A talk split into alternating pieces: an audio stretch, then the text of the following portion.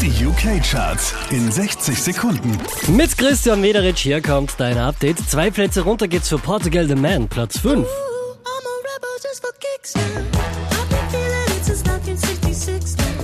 Might have had your fill, but feel it still. Letzte Woche Platz 2, diesmal Platz 4, George Ezra und Paradise.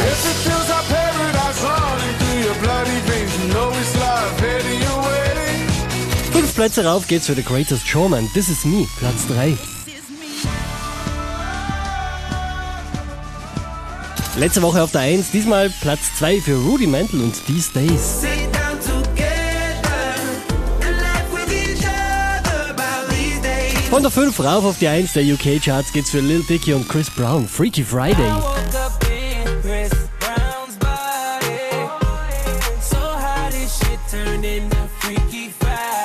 Mehr Charts auf charts.kronehit.at.